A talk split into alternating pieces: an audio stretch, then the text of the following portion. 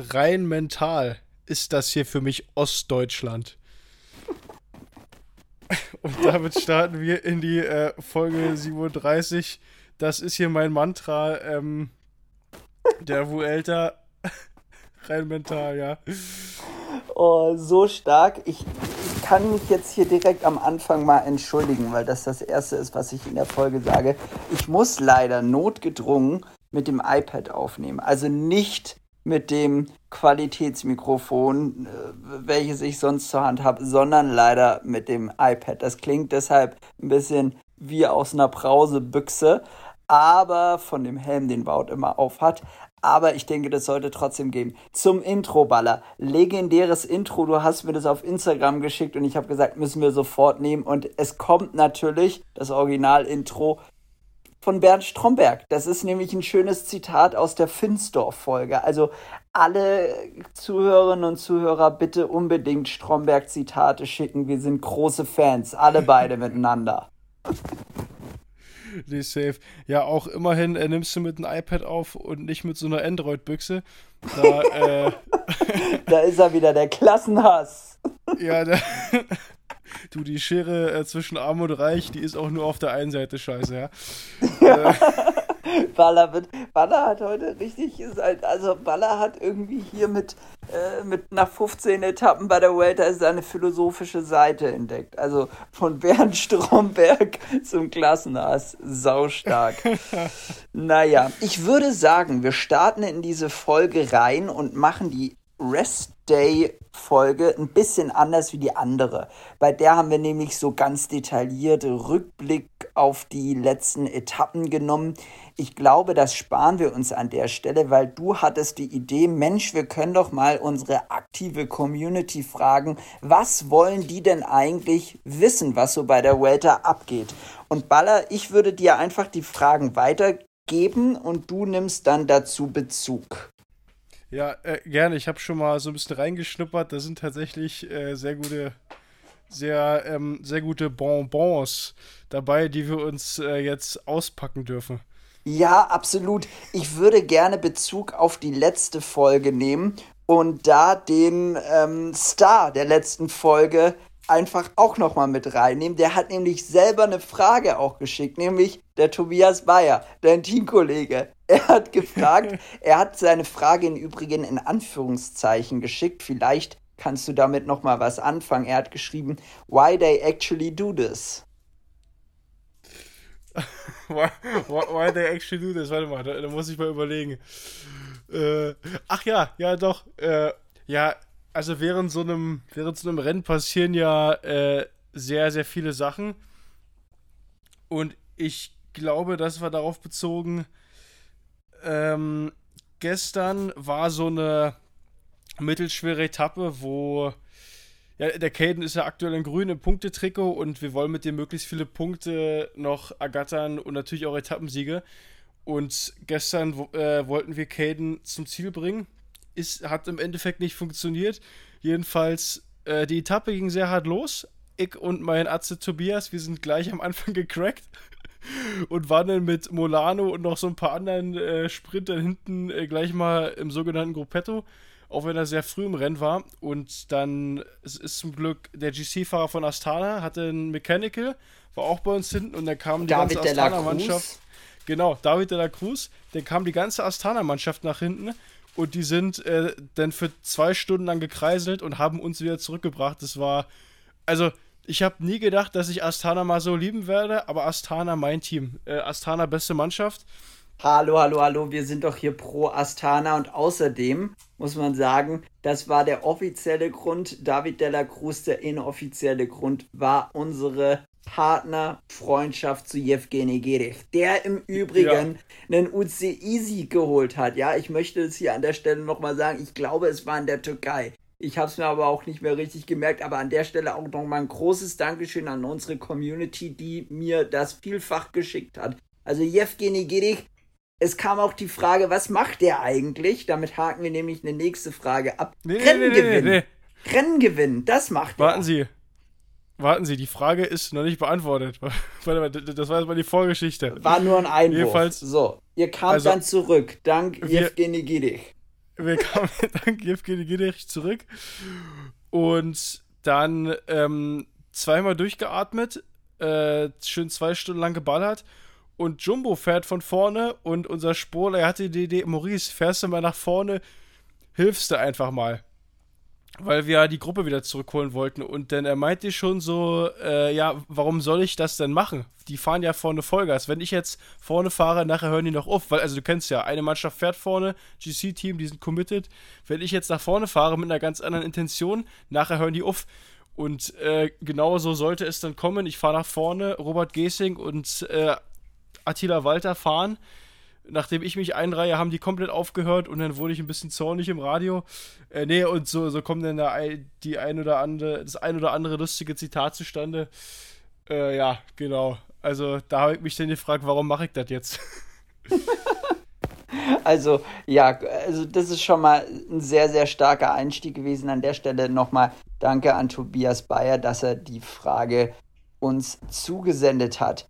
Ähm, ja, dann können wir noch mal eine Frage reinnehmen, in der es so um ja bisschen Trash Talk im Peloton geht. Ich glaube, das interessiert tatsächlich sehr viele Zuhörer. Denn es wurde gefragt, wer ist denn eigentlich im Vuelta Peloton der nervigste Fahrer? Du kannst da eine ganz persönliche Meinung mit reinnehmen, wenn du es sagen möchtest, aber auch so was Allgemeines, was man sich vielleicht denken kann. Ja, mir fallen. Also ein Name fällt mir sofort ein, das ist Remco. ähm, ja, nee, der, also wirklich, der Typ, du. Du touchierst den so einmal leicht berührt und Digga, dann geht der so fest, also dann rastet der aus. Ähm, der ist ja einfach so abgehoben. Ähm, und äh, auch der macht ja jetzt YouTube und so alles hier und da, aber ey, wenn du gegen den Rennen fährst, der denkt halt einfach, der ist was Besseres, weil er hier die Mios auf dem Konto hat. Äh, vielleicht, wenn ich die Mios irgendwann auf dem Konto habe, dann, äh, dann würde ich das. Nee, nee, wir bleiben auf dem Boden. Aber so äh, nämlich. Ist, so, so, äh, das ist, also der Typ, der Typ ist wirklich nervig. Wer ähm, noch nervig ist, äh, ach ja, irgendeiner von EF, das ist, glaube ich, so ein Kolumbianer. Ich weiß den Namen auch nicht, aber der hampelt immer so komisch vor ihm rum, hat relativ wenig Radkontrolle. Ähm, mhm. Aber sonst, sonst habe ich. Hab ja, aber das ist doch schon mal, das ist doch schon mal eine schöne Antwort. Du hast übrigens mit deinem, äh, mit dem angesprochenen YouTube von Remco, meinst du das Laterne Rouge Interview, welches Remco gegeben hat? Es ist auch vielfach umstritten weil Laterne Rouge irgendwie so immer mal wieder gegen alles und jeden schießt, aber seitdem Remco dort zu Gast war, gegen den nicht. Ähm, nee, das habe ich gar nicht gesehen, aber der hat jetzt einen YouTube-Channel, hast du es gesehen? Ach echt, ja, das meinst du. Nee, das habe ich nicht gesehen. Aber Remco tatsächlich auch seit den Junioren schon eigenen Merch und solche Sachen. Also der ist schon oh. in jeglicher Hinsicht special. Da haben Jason und ich uns äh, letztens unterhalten, Digga, der hat Merch das ist ja so gottlos. Also, also wer das kauft, hat die Kontrolle über sein Leben verloren. Lass mich mal kurz auf Instagram checken. Wie heißt das? RE. Ich nee, glaube. Remco wo den Merch hatte doch bestimmt verlinkt. Ey, das, das muss, das packen wir auch mal in die Story. Also, ja, das ist unbedingt. so, so gottlos, wer sich das kauft. Ja, absolut. Der, ähm, die auch äh, ist jetzt gar nicht persönlich gemeint, aber das sieht einfach richtig schlecht aus. Äh, wenn wir Merch machen, dann machen wir es besser. So, und das war nämlich auch nochmal eine, eine Hörerfrage, als ob du es weißt und vor dir hast. Ganz spannend, wir sind dran natürlich mit dem Merch, aber das ist tatsächlich leichter gesagt als getan. Und so groß sind wir jetzt hier auch noch nicht, dass irgendjemand auf uns zukommt. Naja, ähm, dann noch mal eine Frage, die vielleicht auch so auf dieses Hinterherfahren zugeht. Wie viel Watt fährt man dann da vorne? Das ist jetzt eine super unkonkrete Frage, aber nehmen wir jetzt mal an, bei einer flachen Etappe, um eine Gruppe vorne zu kontrollieren, bei einer Grand Tour, was musst du dann da vorne fahren? Ja, kommt immer ganz drauf an. Hm, bei uns war es jetzt meistens so, dass einfach nur einer von Kaya Rural und ähm, was war beim letzten Mal? Akea. Ja, jedenfalls äh, bei uns meistens fahren nur zwei, drei spanische Teams, weil die anderen wissen schon, okay, wenn es hier äh, zum Sprint geht, dann haben die keine Chance. Deswegen machen die sich da keine Hoffnung. Und bei einem zwei, drei Mann starken Break, da hast du denn in der Regel, äh, wir machen es so, wir fahren mit Jimmy und mit Jason hinterher. Die fangen dann wahrscheinlich mit so 320, 330 an und kreiseln dann äh, mal rum alle fünf bis zehn Minuten. Und in Richtung Ende der Etappe ähm, geht es dann wahrscheinlich bis 400. Aber damit kriegst du auch die meisten, weil wenn du jetzt einen Breakaway hast mit einem äh, Filippo Ganna, dann musst du da wahrscheinlich äh, drei, vier Leute äh, erstmal vorne einstellen und die müssen dann sich bestimmt äh, im Bereich von 400 bis 450 bewegen. Aber mit einem Ein-Mann-Break, den kannst du in der Regel gut kontrollieren, außer wenn es ein Spanier ist, der, ich sag mal, eine gute Beziehung zur Jury hat, der wird dann auch mal das Kameramotorrad äh, ein wenig nah am Fahrer so. Ähm, fahren gelassen, genau. Und, und dann, da äh, kann äh, haben ich die natürlich sagen, nochmal einen extra Vorteil. Äh, da kann ich sagen, da redest du jetzt natürlich aus Sicht von der ganz großen Bühne, von der Vuelta, einer der drei großen Landesrundfahrten. Ich kann sagen, im Conti-Bereich wird da gern auch mal geguckt, dass ein Slowene auch im Endeffekt die Gesamtwertung gewinnt. So geschehen dieses Jahr bei der Belgrad Luca. Da sind zwei Mann vorne durchgekommen, die kein Mensch kennt wirklich die kein Mensch kennt, noch kein UCI-Sieg, nichts. Und die haben dann auch die Etappe gewonnen und hinten sind alle Teams voll gefahren, weil natürlich da irgendwie zwei No-Names drin waren. Und die sind trotzdem durchgekommen und irgendwie auch deutlich durchgekommen. Also ich glaube auch, da ist, da ist die Jury mit ein bisschen wenig Abstand zu den beiden Ausreißern gefahren. Aber ja, interessant. Also wir können zusammenfassend sagen zu deiner Antwort, im Endeffekt fahrt ihr hinten im Feld dann auch lange Zeit so schnell wie die vorne und probiert den Abstand zu halten, den ihr für angebracht haltet oder angenehm haltet, dass ihr die auch immer wieder sicher zurückholt, weil es bei euch natürlich um Sprint geht. Ja, du musst auch mal schauen, manche stellen sich äh, weniger schlau an. In der Regel, wenn du, also die normale Taktik ist in der World Tour, dass du, du gehst in die Gruppe, und dann fährst du erstmal zwei, drei Stunden wirklich langsam, weil äh, wir sind ja, wir wollen ja quasi, dass, dass eine Gruppe, Gruppe steht, damit aus dem Feld keiner attackiert und man will die dann möglichst kaum 30, 40 vor Ziel einholen. Dann hast du aber auch so Experten, das war am ersten Tag der Fall, äh, der, der, Typ ist von Kilometer 1 an Anschlag geballert und wir haben dem halt auch nur zwei Minuten gegeben, weil du willst halt, dass oder wenn du in der Gruppe vorne bist, dann fährst du halt langsam und probierst das Feld an irgendeinem Punkt zu überraschen. Meinetwegen 50, 60 vor Ziel, weil dann denkt man sich hin, ach ja, ach, der, der ist ja nicht so schnell, wir können ihm sogar ein bisschen mehr Zeit gewähren. Und dann äh, irgendwann dreht er auf einmal auf und wenn du Pech hast, ist es zu spät, dann kriegst du ihn nicht mehr, ja. Aber gibt es auch Experten, die fahren einfach den ganzen Tag voll und äh, machen dann allen das Leben schwer. Okay, jetzt können wir ja vielleicht zur nächsten Frage schon mal springen. Und die schließt auch an dieses ganze Breakaway-Thema an. Und da wurde gefragt, Baller, warum bist denn du jetzt eigentlich noch nicht in der Gruppe gewesen? Ich glaube, die Antwort liegt nahe, aber vielleicht erklärst du das auch nochmal. Ja, ja.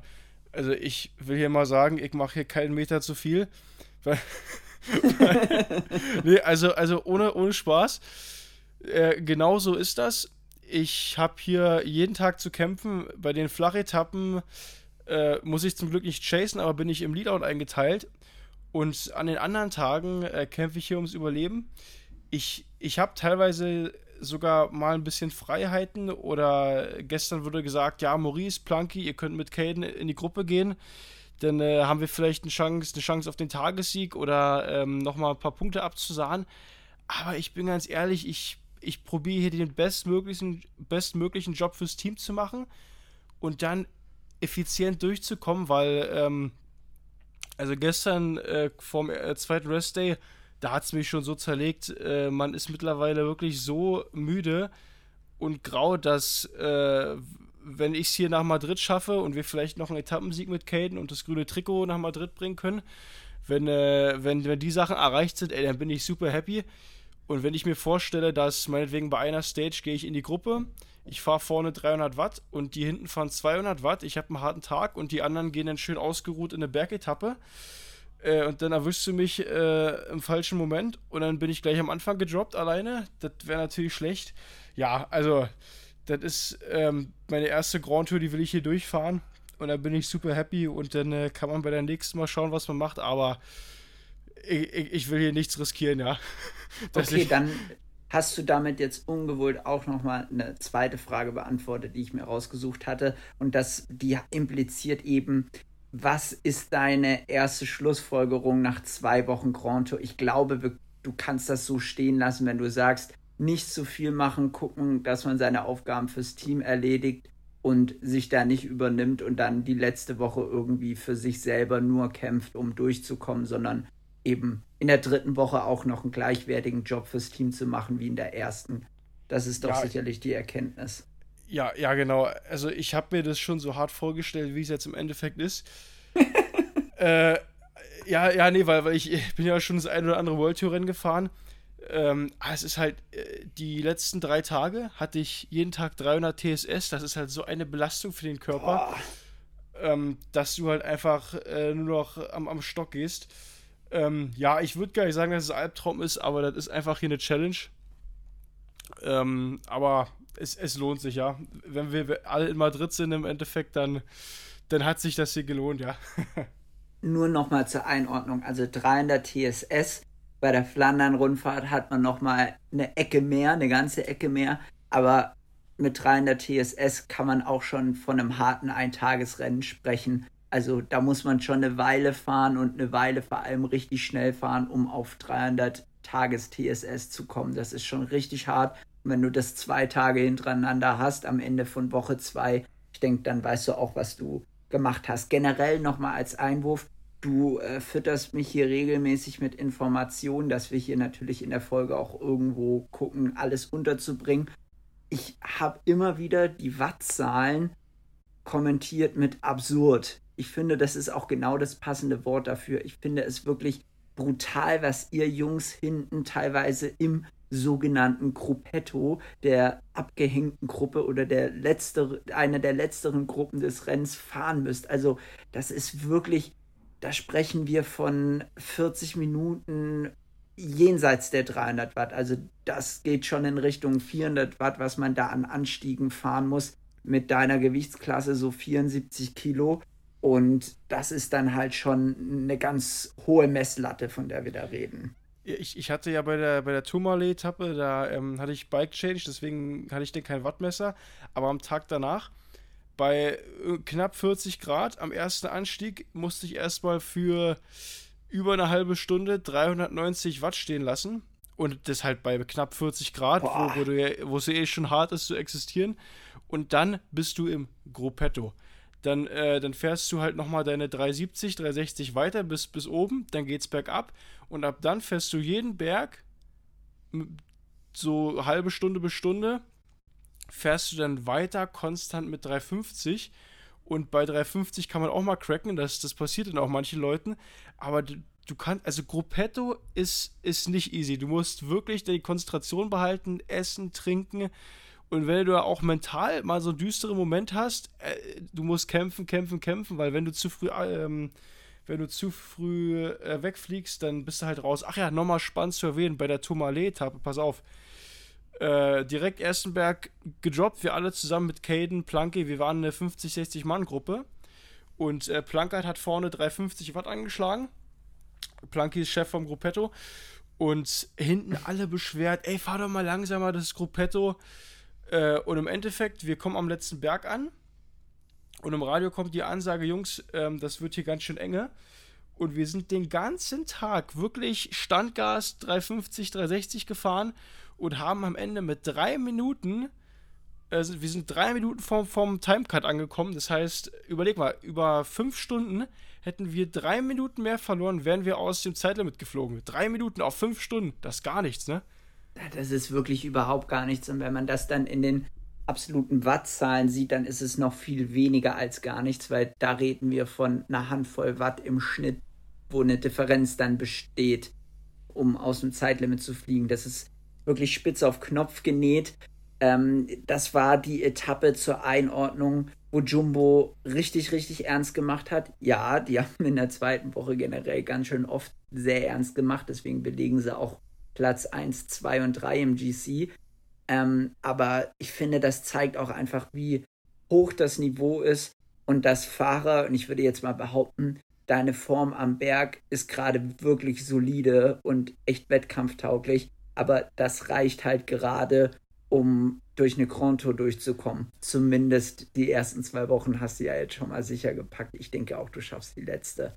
Aber ja, ja das zeigt einfach, man braucht auch diese akribische Vorbereitung, die du ja auch hattest in der Höhe, um, um, um da überhaupt irgendwie wettkampftauglich zu sein. Ich, ich war gerade bei der Massage und ganz lustig, so er hat mich, äh, mein Physio, der Siebe, der hat mich gefragt, wie ich so die nächsten Tage einschätze und das habe ich denn so betitelt.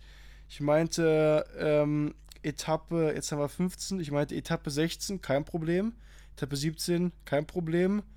18 Problem, 19 kein Problem, 20 großes Problem, 21 schaffen wir auch.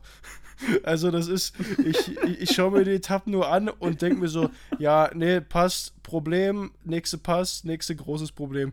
Das ist, äh, ey, die Etappe, die Etappe 20 ist Gott, ist gottlos. Ähm, ich habe schon mal so ein bisschen gerechnet, wahrscheinlich der Sieger ist ein 208 Kilometer mit 5000 Höhenmeter. Der hm. Sieger wird im Endeffekt wahrscheinlich fünfeinhalb Stunden brauchen. Das heißt, äh, Timecut wird so Stunde, Stunde 20 sein. Das heißt, äh, wir werden wahrscheinlich bei der 20. Etappe Radrennen von knapp sieben Stunden fahren. Sieben Stunden, und, also, also ich bin mir relativ sicher, da steht dann über 350 TSS. Kann, kann jeder mal gerne ausprobieren. Einfach mal Training fahren, bis da 350 TSS steht. Ja, ja und jetzt und, und kein 24-Stunden-Training, sondern das ja. ist halt auch nochmal die Kunst, diese TSS-Zahl in, innerhalb von vier, fünf Stunden zu fahren. Und das macht ihr ja. Und vor allem wird das Ganze dann unerreichbar, wenn man das nach zwei Wochen macht, die man ja jeden Tag irgendwie schon vollgefahren ist. Ja, brutal, absolut brutal. Ähm, nochmal so eine, so, eine, so eine technische Frage. Ich glaube, das ist auch nochmal ganz interessant. Da kann ich auch nochmal ein, zwei Takte dazu sagen. Wie weit reicht der Funk und nehmt ihr, ab, nimmst du den Funk ab einem bestimmten Punkt aus dem Ohr, weil er einfach nicht mehr relevant ist? Und was kommen überhaupt für Informationen über den Funk, die relevant sein könnten? Ja, der Funk, ich würde sagen, Wahrscheinlich reicht der so in etwa, oh, ich würde sagen zweieinhalb, drei Kilometer. Also wenn, ja, ich, ich würde sagen wahrscheinlich zweieinhalb, drei Kilometer. Mhm. Ja, die Informationen, die durchkommen, sind halt äh, hauptsächlich, okay, den, den Kreisverkehr müsst ihr, müsst ihr von, von links nehmen, äh, also müsst ihr links lang fahren, müsst ihr rechts lang fahren oder wenn irgendwie eine, eine Stelle in der Abfahrt nass ist oder, oder, oder sandig, oder so normale Sachen wie, ähm, Jungs, ihr müsst essen, trinken. Oder halt, äh, wie viele Leute im Breakaway sind, wer im Breakaway ist. Also eigentlich alles, was man sich denken kann, äh, wird, wird im Radio angesagt. Ähm, also Rennentscheidendes. Ja, ja, ja, genau, Rennentscheidendes. Ich probiere auch den Funk eigentlich immer drin zu lassen. Manchmal, manchmal ist der Funk auch kaputt und dann macht es einfach so ein Rauschgeräusch, äh, so, so ein rauschendes Geräusch für kaum 20, 30 Minuten, wenn mal irgendjemand die, der, der Knopf klemmt. Also der Funk versagt auch manchmal. Äh, ja, oder halt, wenn, äh, wenn, also auch die wichtigste Information halt im GoPetto, ne? Äh, wenn angesagt wird, okay, der Sieger ist zum Ziel, ihr habt ab jetzt noch 43 Minuten äh, Zeit, um ins Ziel zu kommen. Das sind so wichtige Informationen, die man dann gerne hat. Ja, ganz spannend. Äh, ich glaube, du hast da auch schon alles Wesentliche dazu gesagt. Mit der Knopfthematik, das ist tatsächlich so eine Sache. Ich finde generell, der ganze Funk ist vergleichbar mit den Startnummern, die es beim Radrennen gibt. Weil man macht einfach seine Nummer immer noch mit Sicherheitsnadeln dran und genauso viel Innovation ist ungefähr auch bei der Funktechnik passiert. Also ich glaube, man fährt seit 20 Jahren da mit ähnlichen Geräten rum und die Technik ist immer noch die gleiche wie äh, zu Ulle und Ete Zeiten. Also da muss immer noch ein Knopf gedrückt werden, dann kann man sprechen. Der Knopf, also das ist wirklich so ein, so ein, so ein rundes Viereck und da drückt man dann an der Seite drauf. Der wird meistens unter das Trikot genommen, eben damit der Fahrtwind, wenn man spricht, dann nicht so reinknallt in das Mikrofon, was da drin ist jetzt natürlich auch nicht das höchstpreisige Mikrofon, ungefähr auf dem Level, wie ich hier gerade aufnehme. und ähm, man hat logischerweise natürlich auch immer nur eine Seite im Ohr drin, damit man wenigstens so ein bisschen was vom Drumherum mitkriegt. Und ja, ich glaube, mit deinen drei Kilometern Reichweite liegst du schon ganz gut. Wenn man jetzt natürlich nur einen Schlussanstieg hat und bis unten am Fuße des Berges ist halbwegs alles zusammen, dann kann es auch noch sein, dass man relativ lang das Funken zur Spitze irgendwie hört, wenn man da einen Teamkollegen drin hat. Ähm, aber ich denke, da ist dann eh der Timecut nicht mehr so relevant, dann kann man es rausnehmen. Ja. Und äh, was mich jetzt noch interessiert, ich habe noch eine Frage an dich. Ja. Habt ihr ähm, in, ihr habt, bei euch fahren ja zwei Renndienstwagen hinterher. Einfach weil es ein Riesenrennen ist und alles immer zerfällt grundsätzlich. Manchmal wahrscheinlich sogar drei, oder? Ja, wir haben wir haben zwei. Wir haben zwei Renndienstwagen, wo auch Räder drauf sind und wir haben ja ziemlich viele. In der Regel schwören noch so drei, vier Autos immer ums, rum, äh, ums Rennen herum, die äh, die Flaschen angeben. Und da ist dann quasi sozusagen noch ein drittes eigentlich mit eingerechnet, das im Notfall äh, hinten hinterherfährt, je nachdem, wie viele Gruppen jetzt gerade äh, da sind. Aber ja, genau, in der Regel haben wir bei einer Grand Tour zwei Renndienstwagen. Äh, und auch jeder hat äh, zwei Zeitfahrräder und ich, ich glaube drei oder vier Räder, ich weiß es gar nicht. Äh, auf jeden Fall hat jeder hier nochmal ein extra Rad bekommen. Äh, ja, so ist das üblich bei einer Grand Tour. Okay, genau. also genug Material. Und was mich dann noch interessiert, ähm, habt ihr die Funktion, das habe ich jetzt noch nie irgendwie erfahren können, wenn ich mit Funk gefahren bin, könnt ihr, also kann der sportliche Leiter bei euch unterdrücken, dass nur bestimmte Fahrer Funkfrequenzen hören. Also beispielsweise jetzt ist vorne jemand in der Gruppe, da fährt ein Auto hinterher und dann ist hinter nochmal eine Gruppe, wo auch ein, ein Renndienstwagen hinterher fährt, kann dann der sportliche Leiter, der bei euch in der Gruppe ist, was funken, was auch wirklich nur bei euch landet. Nee, nee, ich glaube, oder das habe ich aktu das habe ich noch nicht wahrgenommen. Ja, ich auch noch nicht gestern war der Jimmy Jansen im Breakaway und da habe ich dann äh, die ganze Zeit äh, auf Holländisch irgendwas, irgendwas gehört. Ich denke, was nur für ihn bestimmt war. Rap, Rap, Jimmy. Äh, keine Ahnung, mir fällt gerade nichts ein auf Holländisch, aber ja. Okay, okay. Ja, das, das ist das, was ich meinte. Da ist, da ist die, die Technik anscheinend doch noch nicht so weit, wie man meint. Auch das ist alles noch mit so einem riesen Apparat im Rücken abläuft. Der ist nicht also, klein, der ist nicht klein, ja. Ja, der ist auch nicht leicht vor allen Dingen. Der ist wirklich, also das ist ein sperriges Ding, was man sich da immer am Rücken ballert. Kennst du noch von früher diese, diese richtig kleinen Air, äh, nicht AirPods, diese kleinen AirPods? Sind es AirPods? Ja.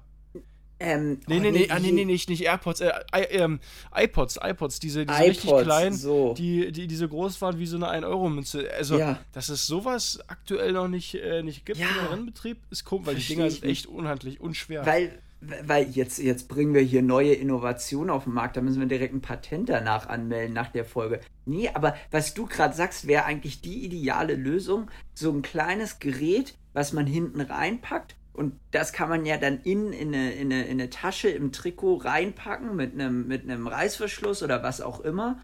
Und dann ein Bluetooth-Kopfhörer, was auch immer. Ich glaube, wahrscheinlich fährt man in, in Zukunft auch damit, aber momentan setzt man aufs bewährte System. Das heißt, ein Kopfhörer drin mit einem Kabel und der, das Kabel reicht dann bis in den Rücken, wo dann so ein Riesenapparat, der gefühlte 5 Kilo wiegt, drin liegt. Und äh, ja, wenn man dann irgendwie Flaschen holen geht, was auch immer, muss man gucken, dass er nicht aus der Tasche fliegt. Ähm, ja, ja, das no, ist schon. Nochmal, äh, nur nochmal zum Radio. Man versteht immer relativ gut, was der sportliche Leiter im Auto sagt. Ähm, aber was die Fahrer sagen, äh, das ist teilweise unmöglich zu ja. verstehen. Ich, das ist, ist wirklich wie eine eigene Sprache lernen. Ich bin mit, mittlerweile ziemlich gut, aber ähm, das erste Jahr, weiß ich noch, bei Jumbo und auch das erste halbe Jahr bei Alpecin, ich habe exakt null, also gar nichts verstanden, was die Fahrer am Radio gesagt haben. Mittlerweile verstehe ich relativ viel, aber das ist echt wie Chinesisch lernen, weil du musst so irgendwie so identifizieren. So, ah ja, okay, äh, zwei Flaschen ISO und ein Beta-Fill für Jason. Das war das gerade, so mäßig. Ja, ja es ist so. wahrscheinlich auch, es ist immer irgendwie viel im Kontext. Also, ja, ja, genau. wenn irgendwie vorne rumgespringe ist und man sieht gerade nicht so richtig, was passiert ist, und jemand macht eine, eine, eine, eine deutliche Ansage, dann kann man sich irgendwie denken, okay, gut, ist offensichtlich gerade keiner von uns mit hingesprungen. dann äh, sollte ich gucken, dass ich jetzt wieder vorkomme. Also so muss man irgendwie im Kontext denken. Ähm, und ja, Feeding, was du gerade angesprochen hast, das ist ja dann auch nochmal eine ganz andere Sache. Da muss man ja dann aufpassen, dass man nicht äh, 10 ISOs holt, obwohl keiner ISO wollte. Ja, ja, äh, wir haben jetzt zum Glück viele Bottle Points, aber das ist immer nervig, vor allem in Spanien. Es ist ja nie flach, es geht ja immer ein bisschen hoch und runter. Und ja, wenn du dann bisschen. So ein, ja, das ist auch so geil, wie sich so deine Grenze verschoben hat. So ein bisschen hoch und runter und richtig hoch und runter geht es dann bei 208 Kilometern mit 5000 Höhenmeter bei 40 Grad. Herrlich, da, Etappe äh, 20. Da, da, fällt mir noch was ein von, ähm, das war die, die Tomale-Etappe am zweiten Berg im Gruppetto. Ah, pass auf, bei der Tomale-Etappe. Ich hatte zwei Bike-Changes bei beiden Rädern. Meine ähm, Bremse hinten hat nicht funktioniert. Das heißt, ich habe alles über vorne gemacht und da gab es ja ein paar Abfahrten. Und ähm, ich hatte noch andere Probleme. Da war ich mental komplett am Ende. Und am zweiten Anstieg kommt dann von Caden oder Planke die Ansage: Boys, we need some bottles. Can someone take bottles? dann habe ich im Radio gesagt: If I get bottles now, I'm dropped. I'm not taking any bottles. da haben wir uns äh, beim Abendessen da sehr, sehr drüber amüsiert. Ich war so im Arsch. Da habe ich einfach nur durchs Radio gesagt, wenn ich jetzt Flaschen hole, dann komme ich nie wieder zurück. Aber ganz ehrlich, ich glaube, da gilt, ehrlich wert am längsten. Hättest du das da nicht gesagt, sondern hättest gedacht, komm, ich hole jetzt nochmal die Flaschen, nee. dann wird es auf einmal ganz, ganz eng mit dem Timecut.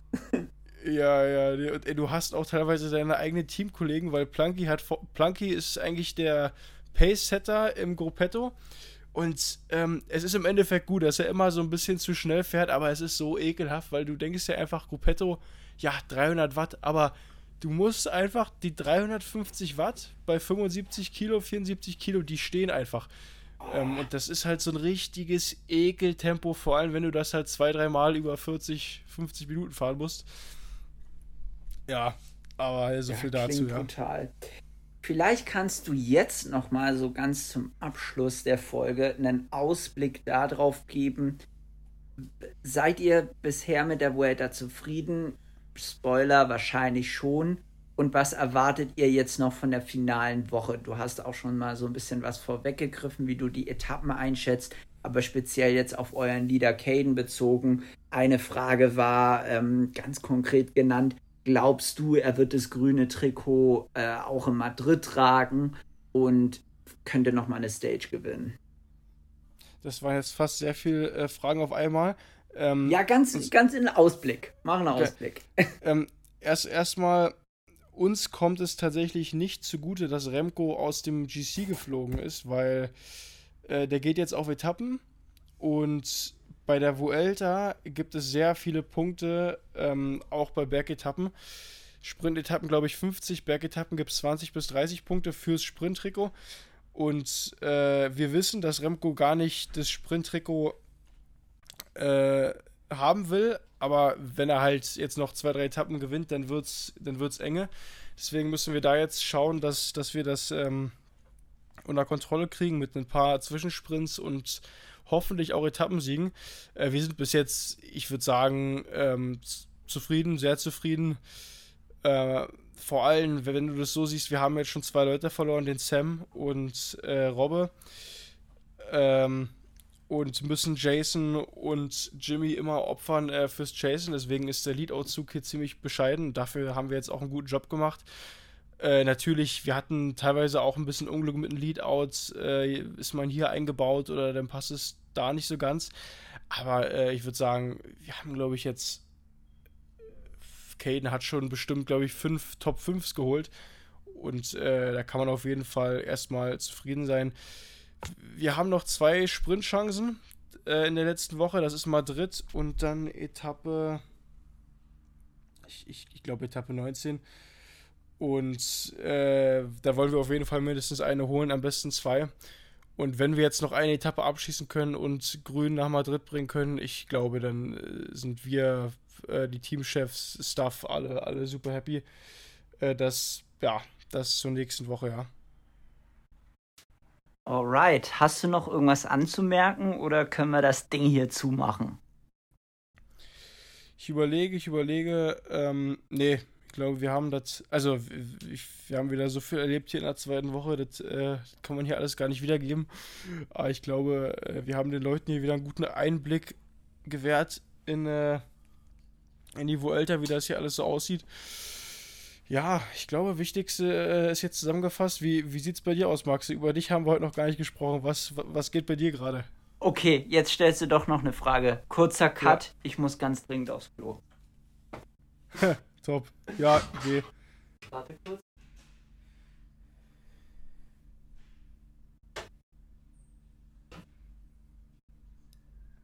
Ja, ähm, ich werde das hier nicht schneiden, weil ich habe äh, keinen Bock darauf.